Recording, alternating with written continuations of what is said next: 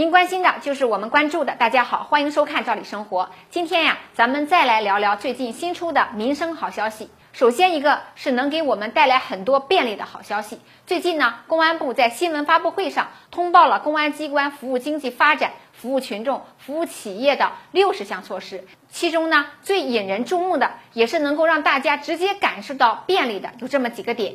一个呢是交通违法的异地处理开通了，那么这个便民通道可以让大家更方便、更快捷的解决交通违法问题。那再一个呢，就是过去啊，大家办理户口迁徙是比较麻烦的事儿，手续呢也很繁杂。现在呢，咱们的户口迁移可以一站式的办理了，为大家提供了极大的便捷。那么第三点的利好啊，就是针对有车一族的，公安部将试点接受教育会减免交通违法记分奖励措施。那么这样，大家处理这类问题呢，还会多一个渠道。那么眼下正值暑假，很多家长都在给孩子报各种各样的补习班。目前呢，各种线上培训班呀也是非常流行，成为很多家长的首选。那么之前呀，就跟健身中心倒闭了，会员无处讨要会费一样，很多线上培训机构在学费的收取上，一次性收取额度呢也比较大。这就给学生家长呢，在学费缴纳上带来了一定的风险。那一旦培训机构发生经营不善等问题，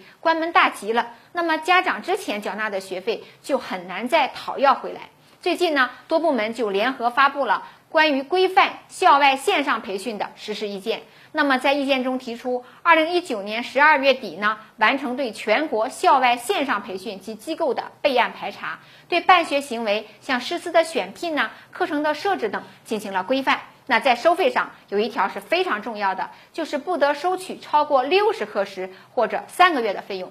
那么有了这个规定，家长如果在缴费的时候被要求一次性交大笔费用，那么培训周期超过三个月的话，就应该知道这个收费呢是不合理的。那接下来，我们再给被欠薪的朋友带来一个好消息。那么最近呢，人社部、发改委等七个部门联合发布了通知，将会在七月十六号到八月二十六号，在全国范围内开展为期四十天的根治欠薪夏季专项行动。重点呢，会对政府投资的项目、国企工程项目和其他有欠薪记录的在建工程项目进行检查。做到三查两清零，那么相信这次行动呢，将会对欠薪企业起到警示和惩戒作用。因此呢，我们相信困扰大家的欠薪行为将会得到一定程度的解决。那么时间关系，关于近期的一些民生的好消息呢，就跟大家分享到这儿。